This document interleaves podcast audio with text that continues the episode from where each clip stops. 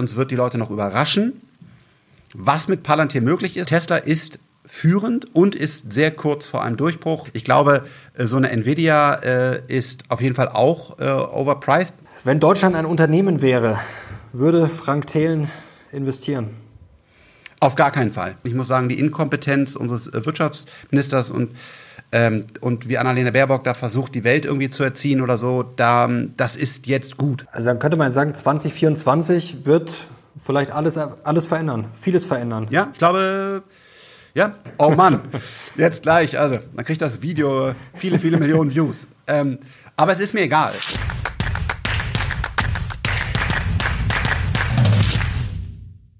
Servus Leute und herzlich willkommen in einem brandneuen Video auf meinem Kanal. Mein Name ist Mario Lochner und ich bin heute zurück mit einem spektakulären Interviewgast. Eigentlich brauche ich ihn gar nicht mehr vorstellen. Er ist Deutschlands berühmtester Startup-Investor und hat mittlerweile selbst auch mehrere Fonds. Herzlich willkommen, Frank Thelen. Vielen Dank, dass ich wieder bei dir sein darf, Mario. Frank, freut mich sehr. Jetzt sieht's ja gerade besser aus. Du hast ja für deinen Fonds, ja, zwischenzeitlich ordentlich auf die Mütze bekommen. Da müssen wir heute auch drüber sprechen, wie nachhaltig das sein wird und ja, über Unternehmen und Co., wie du die Börse gerade einschätzt. Starten wir mal mit KI. Du hast vor kurzem beim Kollegen Steingart gesagt, der größte Durchbruch der Menschheit. Laufen wir da vielleicht nicht gerade in, bei solchen Erwartungen in die ultimative Megablase? Ähm, ja und nein. Äh, also ich glaube, dass, dass KI teilweise an der Börse aktuell eine, eine Blase ähm, ist, wenn man zum Beispiel Nvidia, was ein mhm. herausragendes Unternehmen ist. Aber wenn ich da mit einem Fondsmanagern spreche, sagen, ich verstehe es nicht ganz, aber man muss es einfach im, im Portfolio haben und auf welchen Multiples das Ganze tradet, äh, dann sieht man da schon, sehen wir da so ein bisschen äh, eine Blase entstehen. In der zweiten Reihe überhaupt gar nicht. Das ist gerade das Gegenteil der Fall. Da sollten wir auch gleich drüber sprechen. Glaube ich, ganz tolle, äh, tolle Chancen. Aber ähm, ich habe das Glück, dass ich seit, seit vielen, fast schon Jahrzehnten an KI arbeite. Wir haben ja damals Do the Document App äh, noch selber gegründet. Dort haben wir Dokumente mhm. versucht zu verstehen und so weiter. Wir sind also lange in der Forschung drin. Äh, und äh, jetzt ist schon so ein Punkt, wo die Hard- und Software zusammenkommt, damit auf einmal Dinge wie OpenAI jetzt wieder als Posterchild, aber ist ja ganz viel anderes da, äh, zusammenkommen. Und das heißt, KI wird jetzt das Consumer-Leben, also wir als Konsument leben und auch im B2B-Bereich äh, doch sehr, sehr stark äh, verändern und wir kommen zu so einem Sprung äh, an, an, an diesem Innovationspunkt. Wie und wann man das wo an der Börse, mit welchem Hype äh, investieren sollte oder nicht, da können wir gleich dann noch tiefer drauf eingehen. Gehen wir gleich rein. Ich bin natürlich auch gespannt, ja, wie du schon KI nutzt und wo du da das größte Potenzial siehst. Dein Fonds oder deine Fonds äh, sind zuletzt ja ganz gut gelaufen. Also seit Jahresanfang wirklich eine starke Performance. Jetzt ist das natürlich auch wieder nur ein kurzer Ausschnitt, genauso wie es davor natürlich ein kurzer Ausschnitt war, die schlechte Performance. Aber jetzt kippe ich mal ein bisschen Wasser in den Wein. Ist das jetzt nicht einfach alles, ja, Tech-lastige durch diesen KI-Hype, sozusagen nach dem Motto Flut hebt alle Boote? Ist das nicht alles ein bisschen Strohfeuer? Nee, also ganz, äh, ganz im Gegenteil. Ähm, wir haben natürlich diese, diese Magic Seven, äh, die, die ganz, ganz großen Tech-Unternehmen sind herausragend äh, gelaufen. Die haben ja eigentlich auch, äh, befeuern ja gerade die Börse. Wenn man das, was, was uns ja unser Fokus ist, wir haben eine Ausnahme Tesla, eine Ausnahme Palantir äh, in dem Disruptive Tech, in dem großen, in dem Small Mid Caps haben wir diese Position mhm. oder nicht, können wir gleich drüber sprechen. Aber wenn ich auf Small und Mid Cap und kleinere Tech-Unternehmen schaue, ähm, dann ist da eher eine komplett kranke, depressive Haltung. Da gibt es sicherlich auch Unternehmen, die zu Recht sehr, sehr abgestraft sind, weil sie vielleicht auch gar nicht überleben werden oder weil sie auch ein Geschäftsmodell haben, was, was völlig falsch auch mal in positiven Zeiten eingeschätzt wurde. Aber es gibt auch viele Unternehmen, da können wir gleich über ein paar sprechen, ähm, die ein sehr, sehr gutes Produkt haben und vor allen Dingen auch sehr stabile Cashflows schon heute und in der Zukunft noch mehr haben werden, die abgestraft sind. Ich finde, ein schönes Beispiel in den letzten Tagen ist OHB. Dort waren wir nicht investiert. Es ist ein großer mhm. Satellitenbauer. Wir haben Endurosat äh, in Sofia, mit, mit dem wir Nanosat bauen im, im Private Market. Ähm, und das ist jetzt ein KKR.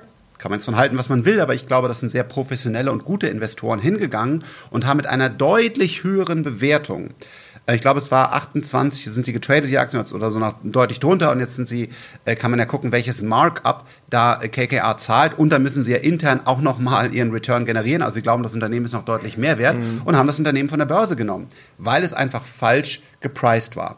Und das sehen wir im äh, Small- und Mid-Cap-Bereich besonders. Auch ein Tesla ist unserer Meinung nach gerade zu, wegen Preisthemen äh, abgestraft. Also ja, wir sind ganz gut gelaufen. Wir sind aber auch fairerweise in den letzten Tagen wieder deutlich äh, auch zurückgekommen. Also die, die neuen Fonds sind noch deutlich über Ausgabepreis, aber es gab, mhm. ging auch wieder runter. Aber das ist, wie du auch gerade schon gesagt hast, eine kurzzeitige Betrachtung.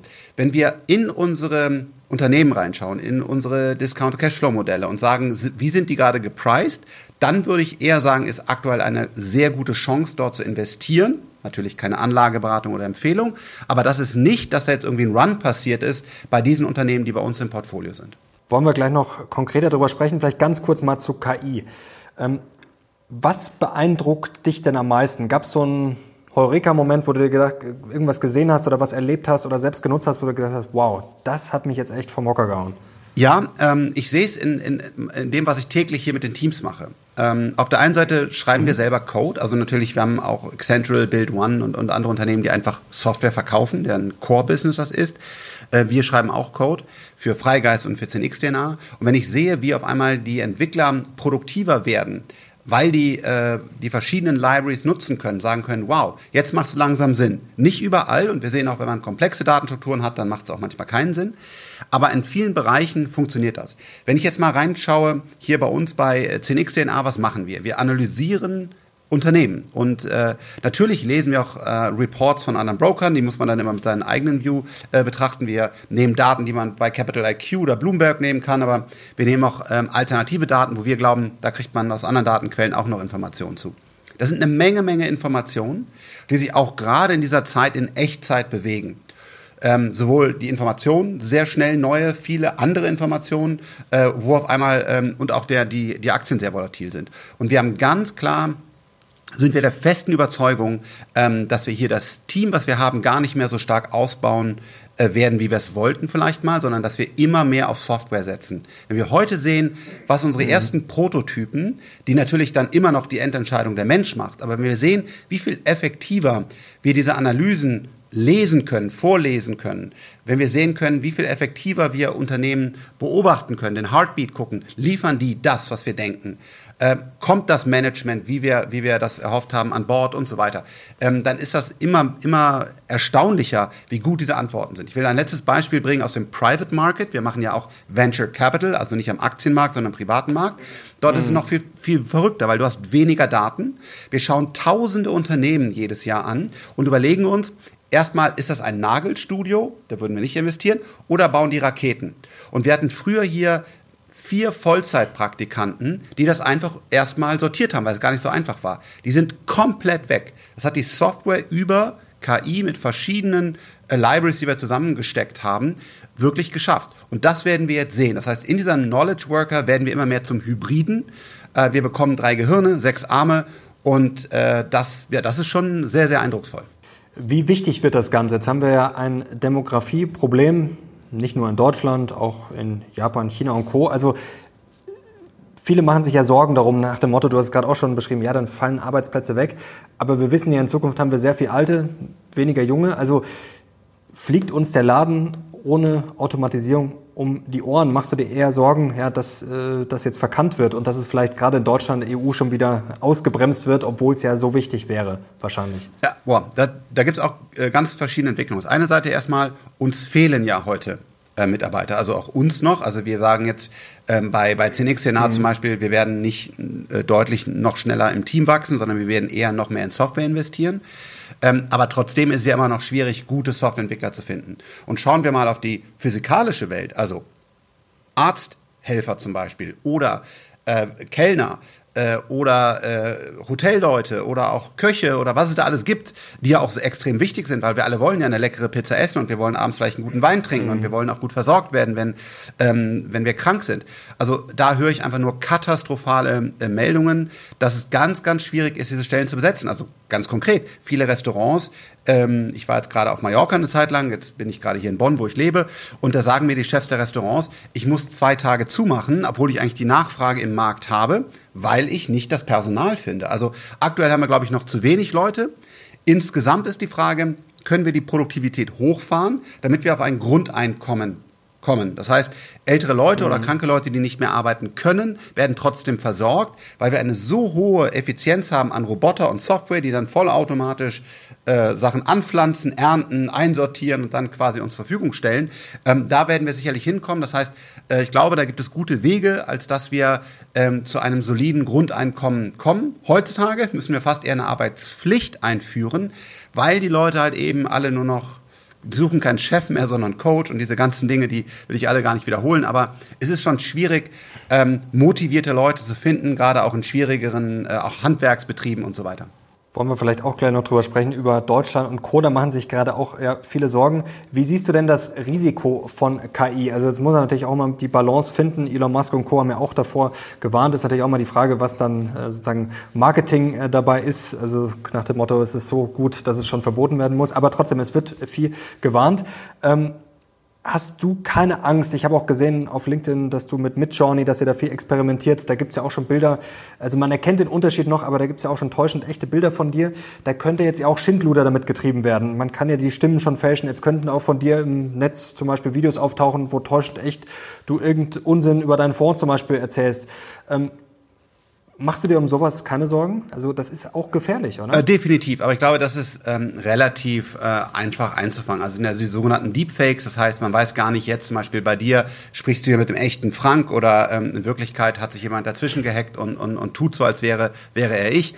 äh, muss man ja ganz klar sagen. Also das, das ist einfach, da sind wir sehr, sehr nah dran. Ich glaube ja auch im neuen iOS zum Beispiel kann man ja die Stimme äh, schon soweit komplett digitalisieren, als dass man dann alles quasi ähm, erzählen kann. Und da, da gibt es ja ganz viele andere äh, Libraries und, und Technologien, das wird einfach kommen.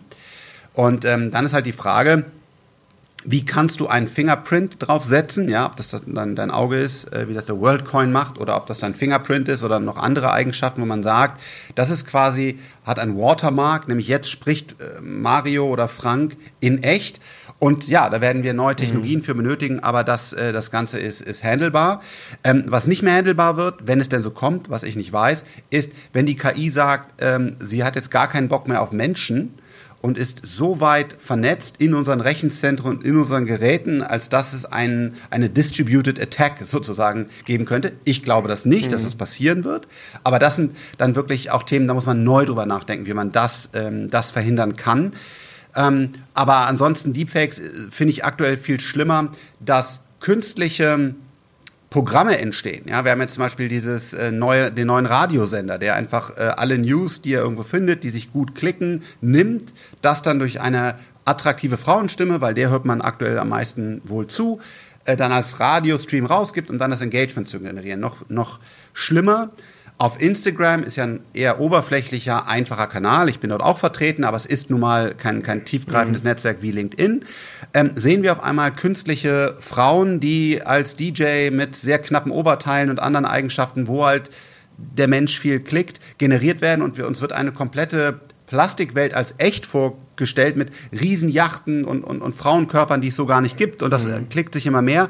Ähm, das finde ich eher gesagt eine schreckliche Entwicklung. Da muss man noch langsam überlegen, müssen wir da einen äh, Stopp zusagen? Ne? Sagen, pass auf, das ist hier, das kann man irgendwo anders machen, aber auch speziell markiert als, das ist eine Fantasy-Welt, kann man reingehen aber auf den normalen Medien, Instagram und so weiter, muss gekennzeichnet werden, was sind normale Menschen, das normale Leben und was ist durch eine künstliche Intelligenz generierte Inhalte, die klickoptimiert sind. Da sehe ich jetzt in den nächsten Wochen, Monaten eher die, die konkreten Herausforderungen. Kommen wir vielleicht eher zur positiven Seite, zu den Chancen. Ähm für Unternehmen zum Beispiel wie Palantir. Das ist ja auch so ein, ja, eine Aktie, die wurde erst sehr gehypt, dann wurde sie verprügelt, jetzt ist sie zuletzt auch wieder ähm, deutlich besser gelaufen in diesem Jahr. Wie groß sind denn zum Beispiel für ein Unternehmen jetzt die Chancen, wenn man da KI, also wenn das jetzt wirklich halbwegs nach Plan läuft? Riesengroß. Und äh, wir haben Palantir ja damals, als wir den, als wir den ersten Fonds äh, Disruptive Technologies gelauncht haben, war das unsere größte ähm, Position, mhm. die dann auch erstmal wirklich sehr schlecht gelaufen ist. Aber wir denken hier langfristig. Und was haben wir damals gesehen? Da haben wir gar nicht gesehen, dass LLMs, also die Large Language Models und andere Libraries kommen. Das, also wir wussten es auf jeden Fall nicht. Ähm, was wir gesehen haben, ist, dass Palantir das beste Datenmanagement in der, auf der Welt hat, was es gibt. Also wenn ich viele mhm. verschiedene Datenquellen habe, weil ich eine große Organisation bin, eine Allianz, eine Telekom oder auch andere internationale Konzerne, selbst ein Apple und so weiter, ein Airbus, dann muss ich diese Daten Lakes, wie immer man die alle nennt, die ganzen Datenbanken zusammenbringen und dann actionable machen, weil ich sage, wenn ich zum Beispiel ein Bauteil nicht inside bekomme für die Produktion eines Flugzeugs, dann muss ich doch das machen. Oder ich will, wenn das Flugzeug verkauft wird und danach Menschen transportiert, die ganzen Sensordaten und so weiter einsammeln und danach Predictive Maintenance und was da alles kommt. Und das kann, also konnte und kann nur Palantir in dieser Qualität, mit den Sicherheitsstandards, mit der Verfügbarkeit mhm. und das sind Jahrzehnte an hochintelligenten Entwicklungsjahren reingelaufen, die man nicht einfach so kopieren kann.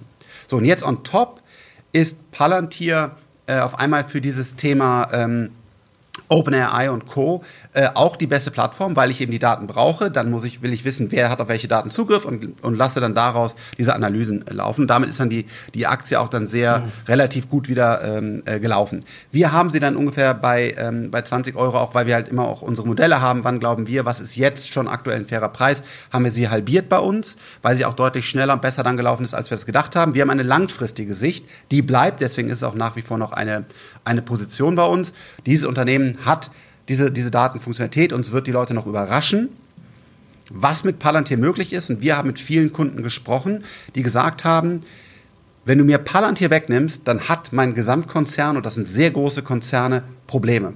Das ist so, als würde ich dem Konsumenten heute Google Maps wegnehmen, wenn er oftmals äh, reist und, und, diese Map braucht. Klar, kann er Apple Maps mhm. geben, aber es gibt eben kein Apple Maps, weil ähm, hier, ähnlich wie bei der Suche, ähm, eine ganz klare Dominanz hier von Palantir herrscht. Deswegen ein ganz tolles Unternehmen, was jetzt auch nochmal von diesem KI, ist, ist übrigens gar kein KI-Unternehmen im Kern, was auch der ein oder andere Analyst äh, gerne mal schreibt, ähm, vorne ist. Und wir haben uns das ganz in Ruhe angesehen und deswegen diese Entscheidung. Und ja, den KI-Hype haben wir jetzt zum Teil mitgenommen und deswegen die, die Sachen ein bisschen reduziert.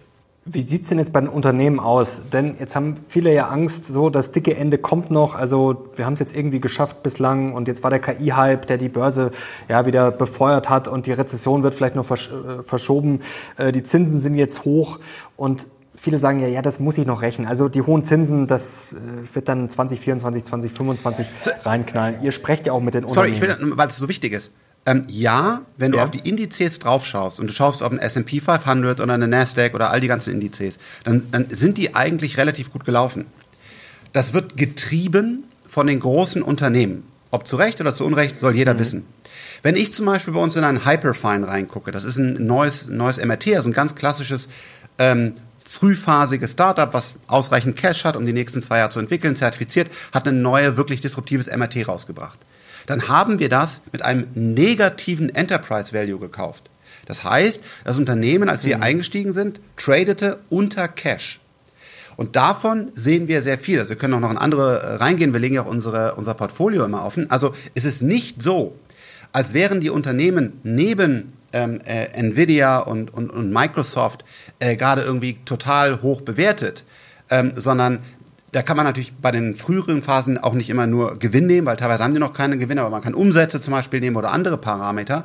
Dann traden die so niedrig wie historisch fast nie. Wenn man sich so einen Bessemer-Index, also ein großer Venture Capitalist anschaut und sagt, wie traden eigentlich gerade Software as a Service Companies im Public Market, dann sind da massive Discounts drauf auf den, auf den kleineren äh, Unternehmen. Die mhm. sagen, aktuell sagen die 70 bis 80 Prozent. Also ähm, Gerade in der zweiten Reihe, wo es eben nicht Apple, Microsoft und Nvidia ist, ist der, ist der Aktienmarkt, also sind die, die Werte, die Multiples, kann man ganz verschiedene Sichtweisen drauf haben, sehr, sehr niedrig und wir haben aktuelle Unternehmen, die traden bei dreimal Gewinn bei uns. Also deswegen bin ich sehr bullish, das hier ist keine Anlageempfehlung, aber ähm, deswegen auch, äh, genau, bin ich aktuell voll investiert und aber nicht in den S&P 500, was sicherlich auch eine gute langfristige äh, Sache ist zu halten, definitiv, ähm, sondern mehr, weil ich das halt auch jeden Tag lebe und, und sehe. Ähm, wenn ich jetzt zum Beispiel den Private Market vergleiche, weil ich sehe ja auch im Venture Capital Bereich, was für Deals machen wir da, was werden da für Deals im Markt gemacht, dann ist das ein viel, viel höheres äh, Multiples und, und, und Werte, die da gesehen werden, als wenn ich mir den Public Market aktuell gucke. Also hätte ich einen magischen Schieber, mhm. ich mache ja beides, dann würde ich ähnlich wie KKR gerade bei, bei dem Satellitenunternehmen sagen, ich packe 80 Prozent meines Unternehmens in den Public Market, weil der so viel attraktiver gepriced ist in diesem kleinen Tech-Bereich als der Venture Capital Bereich. Also wir sehen da gerade gar keinen, gar keinen Hype und gar keine große Erholung, sondern die sollte jetzt irgendwann mal kommen, weil die Unternehmen teilweise wirklich stabil sind, ein gutes Wachstum haben und besonders gute Produkte haben. Aber die haben noch nicht davon ähm, profitiert. Mhm. Okay, er ist auf jeden Fall eine wichtige Einschätzung und ein sehr guter Einblick. Also das verzerrt natürlich immer mit den Indizes, mit den großen Playern. Aber ist diese Vorsicht vielleicht auch Ausdruck, dass da halt doch noch was kommen kann? Also wie geht's denn in Unternehmen? Also mit den hohen Zinsen und mit der Rezessionsangst. Jetzt haben wir natürlich auch mal die deutsche Brille auf. Also in anderen Ländern gibt's natürlich vielleicht ein paar Probleme weniger. Aber glaubst du nicht, dass es da noch äh, 2024, dass es noch richtig hart werden kann? Ich weiß es nicht. Und ich glaube, alles, was man versucht in, in Makro äh, vorherzusagen, ist sehr, sehr schwierig. Wir selber äh, kaufen ja auch die, die Daten von den großen Investmenthäusern zu, äh, zum Beispiel Inflation. Mhm. Ähm, ganz ehrlich, wenn ich da auf den trueflation.com, äh, was du ja auch kennst, äh, schaue, dann finde ich das fast interessanter, was die sagen. Ähm, immer wieder wird der CPI, PPI und so weiter versucht vorherzusagen, aber es ist halt einfach äh, sehr, sehr schwierig. Das heißt, wenn du mich jetzt fragst, lieber Frank, haben wir 2024 ein Hard, Soft, Middle, Whatever Landing? Äh, I have no clue. Und, ähm, und natürlich schauen wir uns die Daten an und wir haben auch, wir, haben, wir gucken, wie geht es in einzelnen Unternehmen, sind die Auftragsbücher wirklich voll? Ähm, und wir haben eher im Team das Soft-Landing-Szenario, wovon wir ausgehen, auch nachdem mhm. wir mit mhm. vielen Leuten gesprochen haben. Aber weiß ich es wirklich? Nein. Sondern was meine Aufgabe ist, und deswegen darf ich ja auch diesen Job hoffentlich noch länger machen, ist, bei den Unternehmen drauf zu schauen, sind diese Unternehmen, die wir im Portfolio haben, geht es denen gut? Haben die Produkte, die in den nächsten Jahren nachgefragt werden und können die mit 30, 40 Prozent wachsen. Und haben die genug Cash, weil es ist gerade sehr, sehr schwierig, Finanzierungsrunden zu machen, um auch durch diese schwierige Zeit rauszulaufen. Weil das sehen wir schon. Wir haben ja gerade auch 20 Millionen bei Kraftblock äh, vor einigen Tagen announced, also im privaten Markt äh, wieder. Ähm, und da haben wir natürlich immer ein sehr, sehr gutes Gefühl, wie ist gerade ähm, die Bereitschaft in, in Technologie zu investieren. Und die ist absolut schwierig aktuell noch. Ich glaube, die erholt sich. Also wir fühlen, dass sie sich erholt. Wir sehen übrigens auch, dass langsam wieder mehr bei Software as a Service Kunden diese Dienste einkaufen. Let's see. Aber es ist insgesamt ein schwieriges, schwieriges Umfeld. Aber unsere Unternehmen, die wir im Portfolio haben, denen geht es sehr gut. Und da sehe ich auf jeden Fall, dass aktuell die Zahlen meistens deutlich besser sind, als wir das sogar dann immer in den Earnings Calls äh, erwarten würden. Ist das dann in witzigerweise in Aktienkursen reflektiert? Ja und nein. Weil man sieht es zum Beispiel bei, bei Hims und Hers, das ist eine, eine, eine Position bei uns in, in mhm. einfach, ähm, die unserer Meinung nach wirklich herausragende Zahlen. Dann schießt die Aktie, ich glaube, vorbörslich auf 25 Prozent nach oben. Aber wenn dann wieder das große Trading kommt und die, und die, und die Algos und alle wieder sagen, oh, ganz viel Panik im Markt, dann fällt die einfach wieder unter den Preis vor den guten Earnings. Also man sieht auch schon, dass diese, die Panik noch im Markt ist und deswegen kann ich einfach nur mit unseren Teams hier drauf gucken, haben wir die richtigen Unternehmen im Portfolio und bin sehr dankbar für die Geduld unserer Anleger, weil wann das sich dann in den Kursen in den kleineren Unternehmen wiederfindet, das kann ich einfach nicht sagen. Du hast völlig recht, ist natürlich unmöglich, jetzt konkret vorherzusagen, was 2024 ähm, kommt, aber ich glaube, es ist ein wichtiger Einblick, dass es, ja, wir sagen eher Soft Landing. Sprichst, dass es da keine Untergangsstimmung gibt. Das ist, glaube ich, äh, äh, auf jeden Fall auch, glaube ich, äh, ganz interessant für die Zuschauer. Du hast aber gesagt, 2024 könnte das Jahr, äh, magische Jahr sein für jetzt Durchbrüche. Also wenn wir auf die Trends schauen, jetzt warten wir schon seit einigen Jahren darauf, dass da mal so der letzte Sprung kommt oder sagen wir mal nicht der, der nächste vielleicht beim autonomen Fahren, 3D-Druck und Co., dass da mal so richtig was vorwärts geht. Was glaubst du denn, wird das jetzt wirklich bald passieren und was kommt da? Was sind deine Hoffnungen? Es gibt ja diesen berühmten Tweet, ich, damals war es noch Twitter, also ein Tweet äh, vor, ich weiß gar nicht, zehn Jahren, wie alt er ist, von Peter Thiel. Wir wollten ähm, fliegende Autos und alles, was wir bekommen haben, sind 140 äh, Zeichen. Also von wegen, die Tech-Industrie hat eigentlich nichts Tolles gemacht, außer eine Menge Marketingprodukte. Äh, und ähm, das ändert sich jetzt gerade. Wir kommen jetzt ins echte Leben. Das heißt, wir haben zum Beispiel Damals hat er gesagt Flying Cars. Wir haben also jetzt diese, diese fliegenden Autos und die werden nächstes Jahr auch kommen. Es ist ja nicht nur Lilium Aviation. Hier bin ich großer Shareholder, also auf gar keinen Fall eine Anlageberatung oder Empfehlung. Wir haben ja nicht nur Lilium, was für mich weltweit führend in der Technologie ist. Wir haben ganz viel auch Wettbewerber, die dort kommen und McKinsey und so weiter, die sagen, das wird ein ganz, ganz großer und bedeutender Markt. Also das wird nächstes Jahr kommen. Und wann und in welchem Flugzeug dann schon echte pa Passagiere transportiert werden, aber wir werden die mehr und mehr fliegen sehen und wir werden auch langsame Markteinführungen erleben. Das gleiche beim mhm. selbstfahrenden Auto. Ich meine, wie lange träumen wir davon? Und Elon hat overpromised absolut. Und ich habe selber, weil ich auch halt, ich mag diese Autos auch sehr gerne, ähm, deswegen äh, wechsle ich öfters äh, in den Generationen, habe jetzt gerade die Hardware 4 bekommen und habe, glaube ich, schon sechsmal für Fully Self-Driving gezahlt, äh, aber es noch nie bekommen. Ja? Also war auf jeden Fall over, over promise, aber auch das wird nächstes Jahr kommen.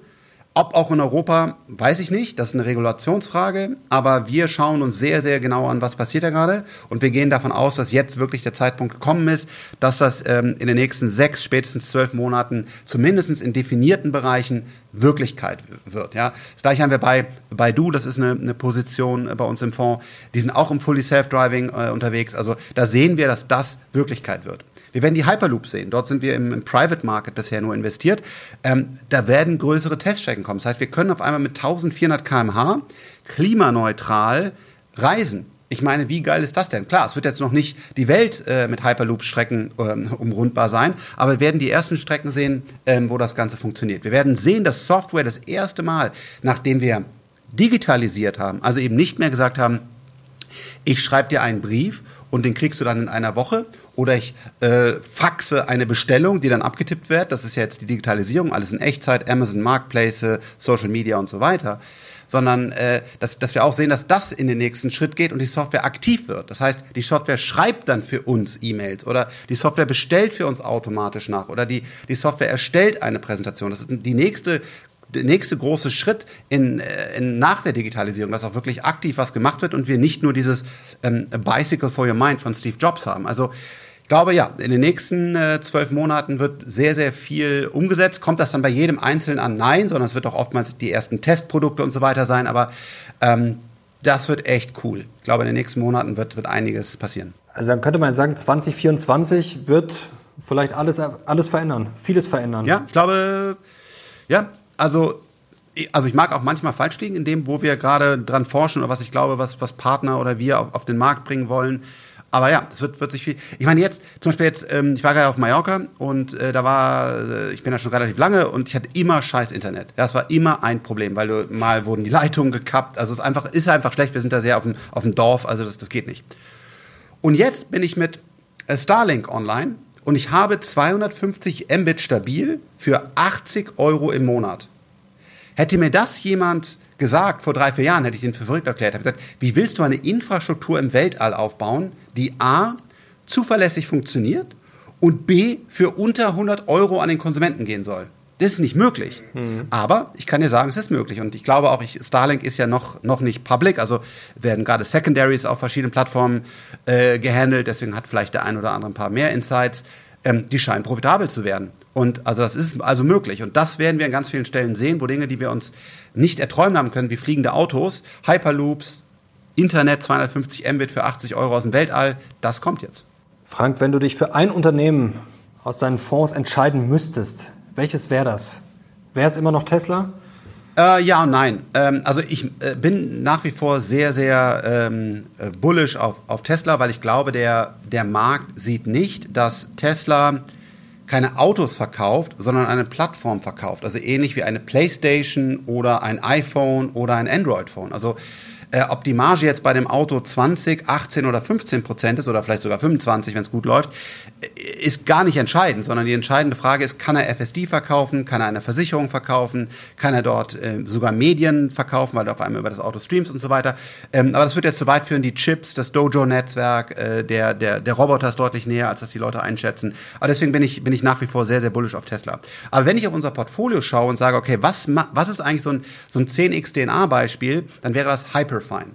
Hyperfine geht hin mhm. und sagt, MRTs sind sehr, sehr teuer und sehr, sehr komplex und wir gehen hin und nutzen KI, um eine schlechtere Hardware zu bauen, die dann eben nicht mehr in, in, in Räumen, die ganz, ganz teuer sind und ganz speziell und sehr viel Energie brauchen und so weiter, ich glaube, der eine oder andere war schon mal im MRT, sondern ich kann quasi, ich habe ein mobiles Gerät, das ich einfach durch die Gegend fahren kann, das in eine Steckdose stecken kann und direkt beim Patienten zu einem Bruchteil der Kosten ein, ein, äh, ein MRT fahren kann. Mhm. Das ist deutlich schlechter, natürlich, aber durch die Softwareanreicherung von KI kann ich es auf ein Qualitätslevel bringen, wo der Arzt die entscheidenden Informationen kommt. Und damit ermöglicht es auf einmal, äh, dass eben Leute ein MRT haben können, Weil heutzutage wartet man Monate teilweise, ist wirklich grausam, weil eben es so teuer ist und damit gibt es zu wenig und so weiter. Und es ist gar nicht möglich bei, bei manchen Patienten. Und damit ist es halt wie früher man nicht zu einem Computer zugreifbar war. Bill Gates musste noch warten, bis er da ran durfte, weil die Computingzeit zu groß war. Heute hat natürlich jeder einen Computer, der einen haben will. Das erreichen wir auf einmal auch beim MRT. Und dann äh, ist das Unternehmen noch sehr, sehr günstig bewertet, weil gerade die Stimmung für kleinere Tech-Unternehmen schwierig ist. Äh, und das ist für mich so ein Unternehmen, was wir, davon haben wir ganz viele glücklicherweise gefunden, im Portfolio haben. Und das drückt eigentlich äh, unser 10xDNA-Portfolio äh, ganz gut aus. Sehr spannende Sache. Von mir auch nochmal keine Anlageempfehlung. Also das dient hier alles nur zur Information und Inspiration. Ganz kurze Nachfrage noch zu äh, Tesla. Die Margen, das wird ja jetzt viel kritisiert, das hast du schon angesprochen, das macht dich anscheinend nicht nervös. Aber es gibt ja auch viele kritische Stimmen, zuletzt vor kurzem im Manager-Magazin zum ja, ähm, autonomen Fahren, dass es da ja immer wieder Probleme gibt, dass da auch ja, Elon einiges äh, vertuscht hat. Ja, gibt es ja einige Berichte jetzt. Ähm, wie siehst du das? Also ist das wirklich schon so weit und äh, ja, ähm, ja. Ich glaube, der, ja, der das Vorteil, kann man auch nicht wegdiskutieren. Ja, ich glaube, der, der, ähm, der, der Vorteil bei uns ist, dass ähm, wir, also zum Beispiel Endurosat, unser Satellitenunternehmen, äh, schießt auch die Satelliten mit, mit SpaceX ähm, hoch, also ein ganz, ganz wichtiger äh, strategischer mhm. Partner, Partner für uns. Ähm, wir können, glaube ich, diese, diese Chip-Entwicklung sowohl quasi in dem Auto als auch im Dojo-Netzwerk ähm, gut, gut einschätzen, was da passiert. Ähm, wir schauen uns auch immer wieder mit Partnern in Amerika, weil da ist es einfach nur verfügbar. Hier ist es, äh, kann man einfach die Beta noch nicht haben. Schauen wir uns die, die Beta-Versionen an, äh, prüfen, was da, was da wie passiert. Ähm, und ähnlich wie wir damals bei Lilium äh, relativ früh gesagt haben, das wird fliegen, und da gab es ja gerade auch im Handelsblatt und Manager Magazin, kann man gerne mal lesen, ähm, da, die haben ja auch behauptet, das wird nicht fliegen. Also im Spiegel stand, da fliegt eher eine Badewanne.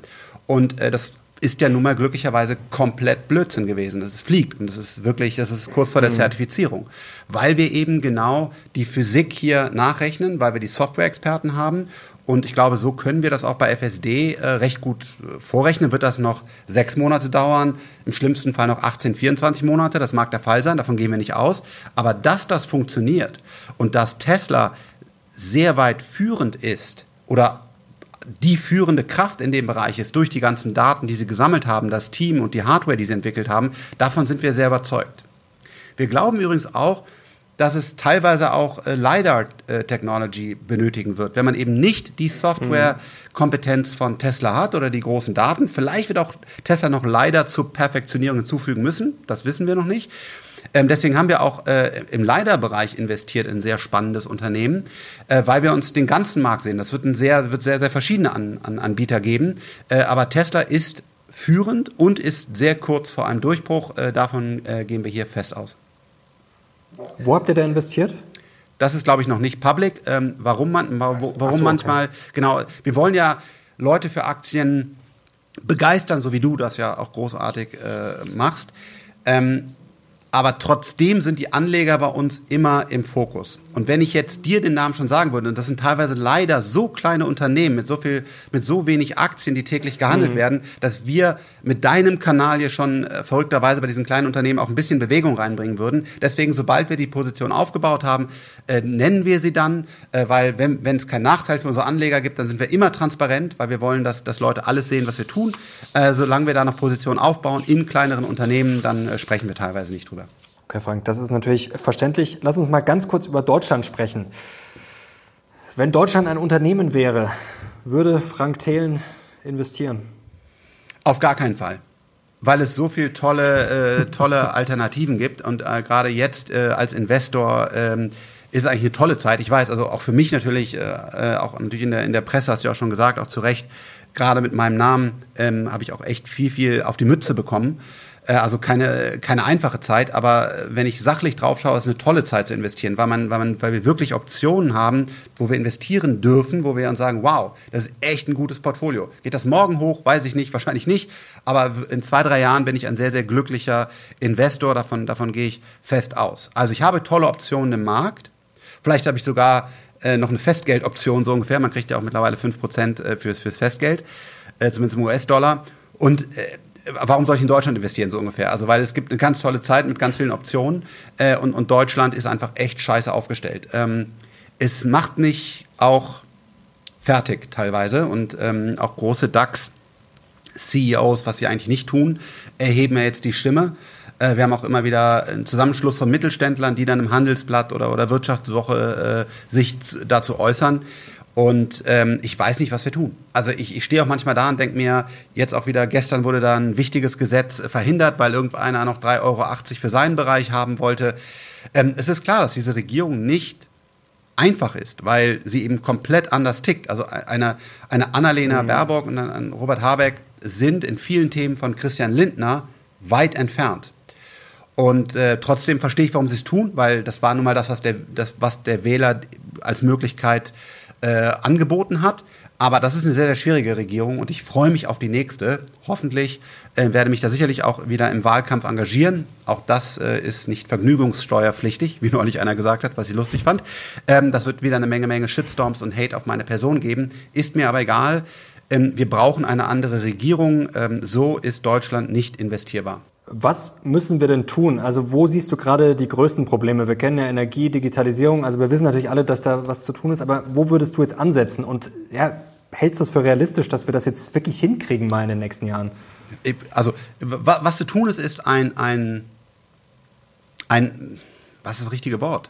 Ein Impuls, ein, ein Pioniergeist, ein Aufwachen, wo wir sagen, hey, äh, es geht hier nicht mehr nur noch um Umverteilung, was den ganzen Tag diskutiert wird, sondern es geht darum, dass wir ein wirklich starkes Land werden wollen, ja, wo man, wo man sich eben als Außenministerin, sorry, nicht lächerlich macht, sondern wo wir eine ganz klare, kluge politische Agenda haben, wo wir sagen, wir, wir wollen weltweiten Frieden, aber wir wollen auch ein starkes Deutschland.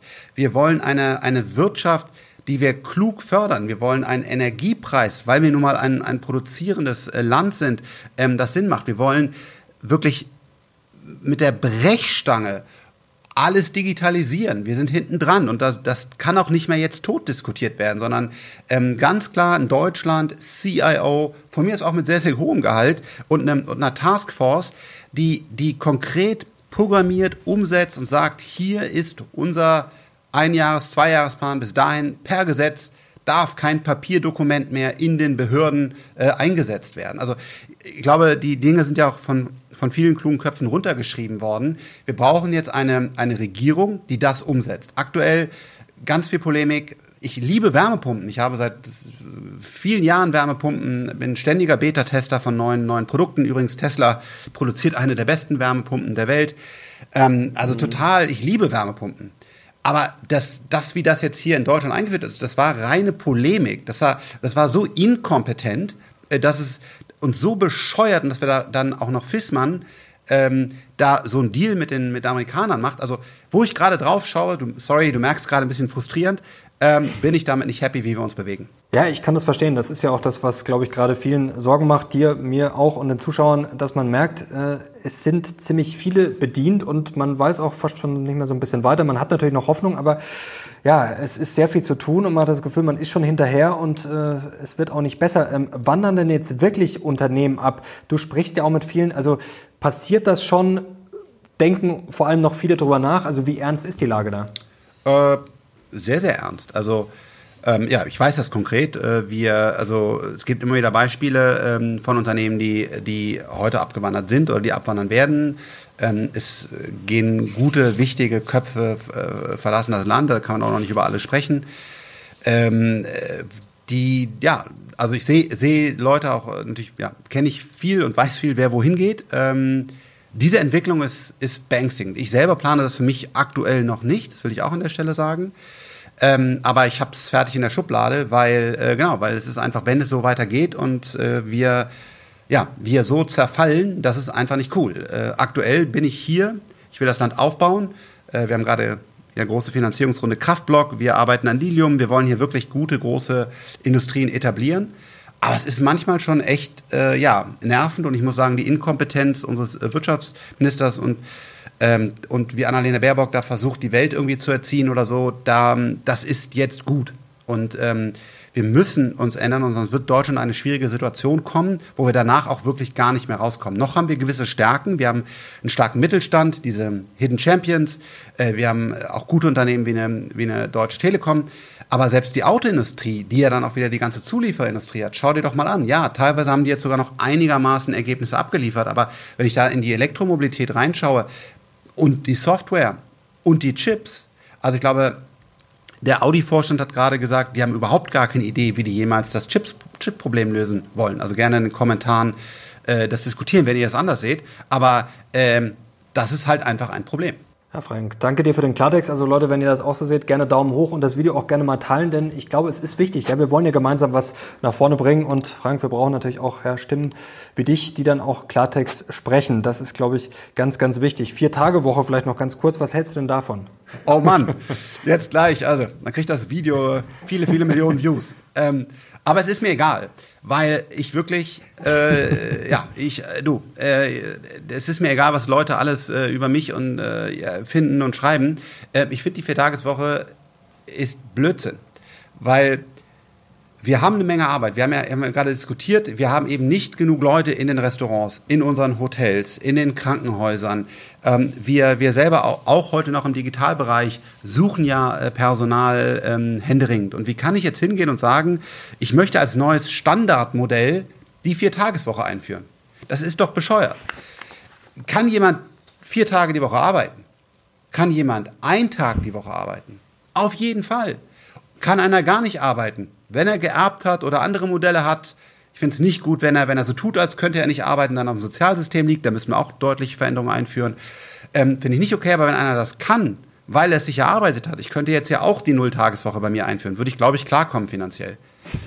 aber, aber das ist, ich, ich glaube da nicht dran, sondern ich glaube, wir brauchen, dieses Land ist großartig und weil wir so viele Pioniere hatten, weil wir, weil wir ein, ein, ein, Bosch hatten, weil wir, weil wir mal den besten Sportwagen der Welt gebaut haben mit Porsche, weil wir ein Siemens haben, ein, ein SAP, also das war, das, das ist nicht in einer Viertageswoche entstanden, sondern das ist entstanden, indem Leute mit Passion auch mal sechs Tage die Woche gearbeitet haben.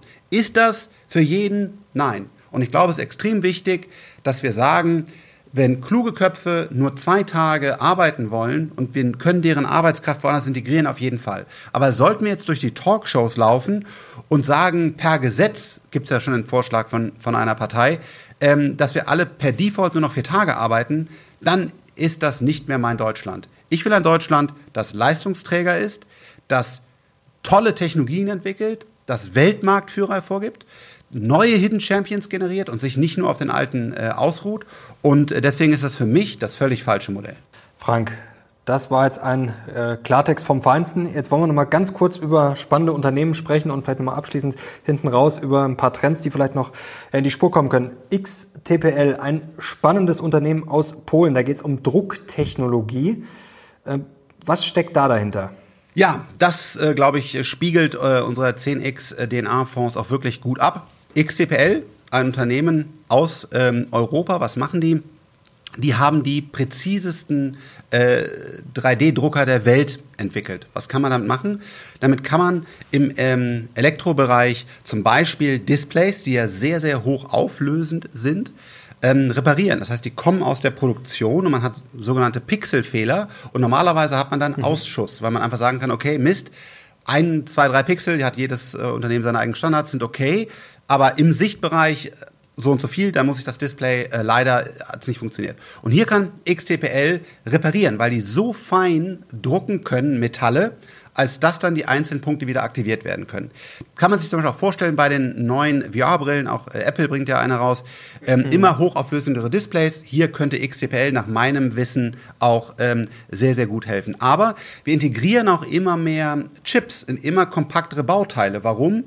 Ähm, es verbraucht ähm, weniger Energie, äh, weniger Platz und wir haben immer mehr wirklich hochkomprimierte Elektronik in unseren Autos, in unseren Kühlschränken, in unseren Flugzeugen und so weiter. Hier XTPL auch absolut prädestiniert, um dort dann, wenn Fehler im Testen äh, gefunden werden, dann doch nochmal Dinge zu reparieren, weil ansonsten, wenn diese ganzen Chips schon zusammengeführt sind und man Fehler findet, ich das gesamte Bauteil wegwerfen kann. Also quasi der Reparatur. Aber nicht nur da, sondern ähnlich wie andere 3D-Druckunternehmen wird es auch perspektivisch in die Produktion laufen. Das heißt, XTPL wird so günstig und skalierbar sein, als dass man sogar mit dann Teile nicht nur repariert, heute schon hoher Wert, sondern auch produziert, weil man einfach sagt, damit kann ich noch ähm, bessere Elektronikbauteile entwickeln, weil ich ja ganz andere Möglichkeiten habe, wenn ich nicht im herkömmlichen Verfahren bin, sondern äh, über 3D-Druck das Ganze mache und dann natürlich auch in Echtzeit quasi alles anpassen kann. Das ist ein ähnlicher Vorteil vom anderen 3D-Druckbereich, über den wir auch noch sprechen können. Also deswegen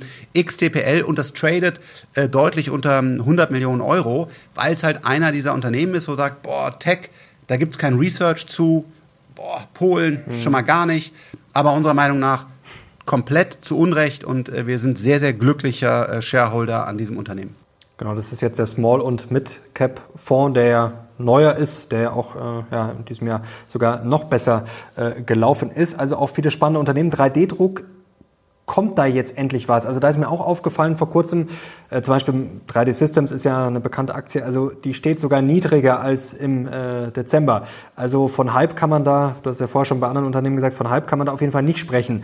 Ähm, jetzt ist die Frage, ob äh, da was kommt. Also wäre ein Hype gerechtfertigt oder zumindest ähm, bist du da bullish für die kommenden Jahre? Ähm, definitiv. Also genau das. Der ist eben, der ist gar kein Hype, sondern das ist eher äh, also eine, eine, eine Depression, die, die nicht gerechtfertigt ist. Und wir werden auch da äh, PI-Fonds sehen, die Unternehmen kaufen, weil die traden äh, teilweise wirklich, ja, also zu nicht mehr nachvollziehbaren Werten. Ähm, 3D-Druck, was haben wir gemacht? Ähm, wir haben ähm, Paul hier in unserem äh, Research-Team und haben mit dem vor ja, vielen, vielen Monaten äh, eine, eine, eine Map aufgebaut, wo wir gesagt haben, okay, was ist eigentlich die 3D-Druckindustrie? Also von der Software, die verschiedenen äh, Druckverfahren, ähm, dann äh, Qualitätssicherung, äh, äh, wie, ähm, wie kann, mit welchen Materialien, also was, wer baut, liefert spezielle Materialien zum Druck und so weiter. Wir haben also eine Map an vielen, vielen Unternehmen aufgebaut und haben dann gesagt, wo ist der unfaire Vorteil? Also welches Unternehmen wird durch immer mehr Daten unersetzbar, wer steht gerade vor welchem technologischen Durchbruch, der heute noch nicht gesehen ist. Und da haben wir von vielen hunderten Unternehmen, die wir uns angesehen haben, äh, haben wir drei äh, rausgesucht und dort haben wir jetzt investiert.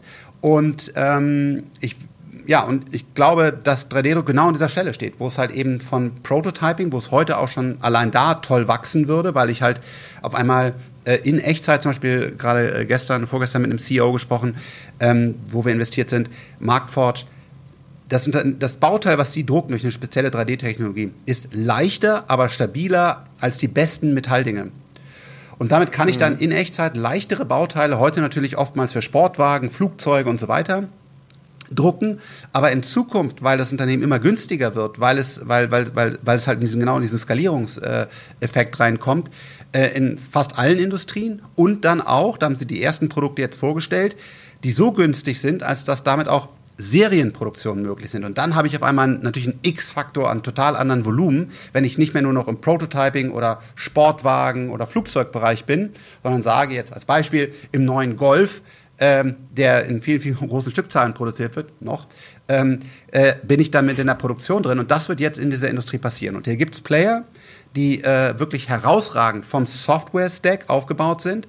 Bei Markforge zum Beispiel sind 90 Prozent der Drucker sind online. Das heißt, das Unternehmen kriegt Terabyte an Daten darüber, was wird gedruckt, mhm. wie wird gedruckt. Dann haben die einen Laser eingebaut, wo die die Qualitätssicherung direkt während des Drucks durchführen. Dazu kriegen die auch wieder das Feedback. Also das sind echt verrückt gut positionierte Unternehmen gerade bei Bewertungen, die wir nicht nachvollziehen können. Und deswegen kaufen wir die gerade sehr, sehr gerne äh, ins Depot. Spannende Sache. Gibt's was, jetzt haben wir viel über mögliche Hypes und angebliche Hypes gesprochen. Gibt's was, was du wirklich für overhyped hältst? Also was du für überschätzt gerade hältst, wo du sagst, oh, da würde ich eher die Finger von lassen? Bei Wasserstoff ja, warst du ja zumindest immer definitiv. kritisch. Definitiv, also wir sind bei Wasserstoff enorm kritisch. Also, uh, by the way, wir haben auf äh, cnxna.com auch alle Research Paper, auch zu Wasserstoff, zu 3D-Druck und so kostenfrei, mhm. kann, wer da tiefer einsteigen will. Also wir veröffentlichen auch unsere Meinung, glaube ich, sehr klar. Wasserstoff, genau, haben wir gerade ein neues Papier veröffentlicht, sind wir enorm kritisch. Es gibt Anwendungsbereiche, da wird Wasserstoff funktionieren, aber diese Wasserfonds und was da alles für eine Hoffnung drin ist, da muss man einfach sagen, da fehlen Physiker und Chemiker in den, in den Teams, die das äh, sinnvoller einschätzen. Ähm, also da sind wir, sind wir sehr negativ. Ich glaube, äh, so eine Nvidia äh, ist auf jeden Fall auch äh, overpriced, aber also auch vollkommen in Ordnung, wenn man die Aktie hält. Ähm, aber ich glaube, dass da sieht man eben, dass da auf einmal halt Fondsmanager, die nicht aus der Chipindustrie kommen, sagen, hey, das ist das nächste große Ding, das wird immer weiter wachsen, deswegen bringen wir da so einen so einen Preis dahin. Ähm, genau, und äh, deswegen, es gibt schon auch, auch gerade Overpriced-Dinge. Wo ich zum Beispiel sage, was, was, was meiner Meinung nach äh, auch gerade sehr attraktiv ist, eben nicht overpriced, zum Beispiel ist die Ethereum-Plattform. Da gab es ja lange Zeit, war das mhm. eigentlich Hype. Da war der Preis hoch, aber du hattest wenig Entwickler, du hattest wenig Assets, äh, ganz wenig oder gar nichts halt gestaked an, an, an, an äh, Assets da drin. Und das wächst sauber wie ein Uhrwerk. PayPal hat auch gerade seinen neuen Coin drauf, drauf gesetzt. Aber äh, dass der Ether-Preis, der, der jetzt gestiegen ist, nicht. Das ist echt interessant zu sehen. Also da war ein Hype. Jetzt kommt Substanz die Entwickler, die Assets, die, die Programme und äh, der Preis bewegt sich nicht. Also echt eine, ja, man kann sagen, eine gute Zeit, manchmal auch frustrierend, wenn man, wenn man kurzfristige Ergebnisse will, ähm, aber eigentlich eine sehr schöne Zeit äh, zu investieren. Kommen wir langsam zum Schluss. Zwei Fragen hätte ich noch. Beim letzten Mal, als wir gesprochen haben, da waren wir bei dir zu Gast beim Lockerroom Talk. Und da hattest du eine interessante Sache gesagt nach dem Motto, ja, also ihr habt am Anfang vielleicht bei den Unternehmen so nicht so auf die, ja, so Kennzahlen, also seid vielleicht nicht so tief rein in die Bilanzen. Jetzt äh, kennen wir alle den Fall Wirecard. Jetzt gibt es ja so eine Sendung, habe ich mir sagen lassen, die Höhle der Löwen. Äh, da haben ja zwei Herrschaften zuletzt auch mit Social Chain äh, Negativschlagzeilen gemacht. Wie vermeidet man denn, jetzt hast du ja wirklich sehr viel Erfahrung, äh, wie vermeidet man es denn als Investor, dass man ja, mit solchen Gurkenunternehmen auf die Nase fliegt? Ähm, ehrlich gesagt, ähm, leider fast gar nicht. Ähm, ich glaube, der, der, der einzelne Anleger, das ist eigentlich, das ist, ich will für Le Leute für Aktien begeistern, deswegen eigentlich nicht so cool, aber es ist nun mal die Wahrheit, dass als Einzelaktienanleger äh, rauszufinden, ist fast unmöglich weil diese Unternehmen natürlich oftmals gute Investor Relationship haben und dann gute äh, Sachen raus, rausbringen und gut kommunizieren und, und dann teilweise auch in der Presse gut, gut dastehen. Das heißt, wenn du das wirklich rausfinden willst, musst du vor Ort sein, musst du ein Team haben, was dann bei, bei den Unternehmen mit den CFOs spricht, das seit vielen, vielen Jahren Bilanzen liest, versteht, ähm, mit Kunden spricht und sagt, kann das eigentlich hier zusammenpassen, was die da sagen? Dann gibt es so Tigers und andere Services, die sehr teuer sind, wo man aber halt dann echt wertvolle Daten rauskriegt.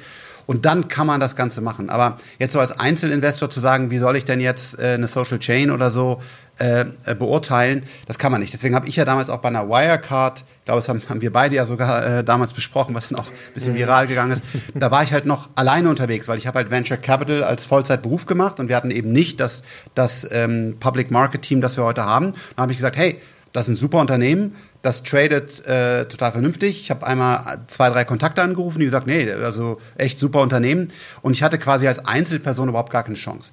Heutzutage äh, nehmen, wir die, nehmen wir die Arbeit in die Hand. Das heißt, wir, wir fahren, fliegen wie immer zu den Unternehmen hin, wir sprechen mit denen, wir sprechen mit Partnern, wir sprechen mit Kunden und so weiter.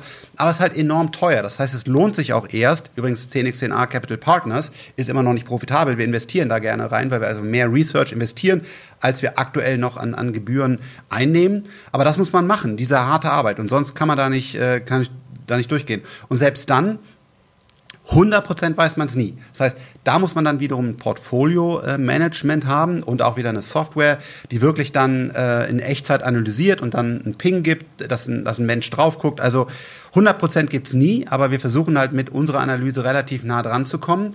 Und im Small-Mid-Cap-Fonds gehen wir natürlich auch teilweise im unteren Bereich, nicht in Disruptive Technologies, da tun wir das nicht. Äh, das ist genau auch der Unterschied zwischen den Produkten. Ähm, aber im, im Small- und Mid-Cap gehen wir teilweise auch gewisse Risiken ein. Das heißt, da sprechen wir und wissen, die haben nur noch ein, ähm, ein Jahr äh, Cash Runway, aber wir gehen davon aus, dass sie eine Finanzierung bekommen, weil wir uns eben genau den Markt, die Nachfrage und so weiter angesehen haben weil ja, muss man auch fairerweise sagen, die Upside dann groß ist. Also wenn der Markt quasi sagt, uh, vielleicht überleben die gar nicht, aber man selber hat eine andere Meinung dazu, kann das auch eine gute Chance sein. Aber das sind echt Dinge, die viel, viel Arbeit und viel Erfahrung ermöglichen und dann insgesamt, auch wir werden mal falsch liegen, äh, damit einen guten Return generiert. Frank, jetzt wagen wir noch einen kurzen Ausblick in die Zukunft. Spur mal vor ins Jahr 2030 oder 2035. Kannst du dir gerne aussuchen. Wie wird da so ein konkreter Tag aussehen, wenn man morgens aufwacht? Ähm, kommt der Roboter ans Bett gefahren, bringt dir den Kaffee und das Flugzeug, Flugtaxi landet am Fenster oder ja. Schon, also, genau. wird die Welt anders aussehen. Also 2030 gleich so, so, so sieben Jahre, 2035 dann äh, noch deutlich mehr, so über zehn. Ja, da wird sich massiv was ändern. Also ähm, das heißt genau das. Ähm, unser Haushalt wird wahrscheinlich schon auch ähm, Roboter haben, die zum Beispiel den Kaffee dann bereits gekocht haben, das Frühstück gemacht haben äh, und wir, wir setzen uns da an, an gemachten Tisch und auch danach abräumen werden. Ähm, wir werden auf jeden Fall äh, auch mit dem Fahrrad, weil es immer noch cool ist, ähnlich wie Plattenspieler fahren, aber wir könnten halt auch, wenn wir wollten, ähm, äh, ja, Hyperloop wird dauern, weil in Infrastruktur, aber ähm, mit, mit einem, mit einem äh, Flugtaxi, mit einem Liliumjet, könnten wir auf jeden Fall ähm, dann auch woanders ähm, hinfliegen, also schn deutlich schneller aus der Stadt heraus, eben nicht lange irgendeinen Flughafen fahren, sondern von einem Port direkt äh, woanders hinfliegen in eine Stadt. Ähm, wir werden, ja, wir werden äh, auf jeden Fall uns anders ernähren. Also ich glaube, wir werden kein Fleisch mehr essen, was von Tieren kommt, weil, oder auch echte Fische. Mhm. Das ist einfach, ich mag es gerne, aber es ist ein Riesenproblem für die Umwelt. Äh, allein die Fischernetze mit dem Plastik in dem Meer und so weiter. Also wir werden uns anders ernähren. Also ja, äh, wenn wir beide dann aufwachen, dann können wir nochmal äh, dann wahrscheinlich auch in der VR mit unseren Brillen oder wie immer. Auf jeden Fall wird es dich als Typen, als Kommunikationsmedium noch geben, aber dann vielleicht gar nicht mehr auf YouTube. Aber wir beide können ja dann in dem neuen Medium nochmal darüber sprechen, äh, wie es dann ist. Und äh, ich habe dann auf jeden Fall mehr graue Haare wahrscheinlich. Und was mir gerade noch einfällt, äh, der Cage-Fight von Zuckerberg versus Elon. Glaubst du, glaubst du, die machen das wirklich? Boah. Ich kann, kann's. Man weiß es irgendwie nicht. Also äh, irgendwie ah. wirkt das schon echt, aber irgendwie kann man sich auch trotzdem nicht vorstellen. Aber ja gut, aber Elon ist mal gucken. Ja, also Elon ist ja, ich darf ihn ja sehr, sehr selten, aber ab und zu schon schon auch mal erleben. Ähm, er ist echt ein ein Typ, ja, und er, er ist emotional und er ist eben nicht durchstrukturiert wie jetzt zum Beispiel äh, eine Angela Merkel, die, die ich auch öfters erleben durfte. Die hatte ganz klar, die war der Elon ist, ey, das finde ich geil, das mache ich und, und, und zieht halt einfach am Joint, wie wir es alle gesehen haben oder so. Ne? Also ich kann mir schon vorstellen, Mark, Mark Zuckerberg kenne ich jetzt nicht. Also ich bin einmal ganz kurz auf einem Event getroffen, aber den habe ich, also den kann ich nicht einschätzen. Keine Ahnung, wer drauf ist, aber so ein Elon macht das. Also ist schon, also ist, ist schon möglich, weil der macht echt, also der lebt halt wirklich noch, was ich verrückt finde, als, als teilweise reichster Mann der Welt und mit der ganzen Verantwortung, aber der sagt doch, finde ich jetzt geil, lassen wir auf den Rave äh, fahren und dann, dann raved er da halt. Äh, deswegen kann das schon sein, aber keine Ahnung. Auf jeden Fall, wenn der äh, Stadt äh, Kampf sogar in Italien ja äh, möglicherweise stattfinden würde, würde ich alles dran setzen, eine Karte zu bekommen, dort vorbeizugehen. Aber 50-50 Chance. Also ich glaube eher, es wird nicht passieren. Mal schauen. Also wenn es kommt, dann werde ich mich auch bemühen. Das würde ich auch äh, auf jeden Fall gerne live erleben. Frank, Herzlichen Dank dir. Das hat großen Spaß gemacht. Mario, vielen Dank an dich. Äh, wie immer, es hat Spaß gemacht. Toll, was du dir aufgebaut hast, äh, wie gut du informierst. Immer wieder eine Freude und Ehre, bei dir zu sein. Und ich würde sagen, auf bald. Ciao, ciao. Herzlichen Dank dir und herzlichen Dank euch fürs Zuschauen. Wenn es euch gefallen hat, gerne Daumen hoch und natürlich Kanal abonnieren, um nichts mehr zu verpassen. Frank, ciao. Ciao an euch. Wir sind jetzt raus. Bis zum nächsten Mal.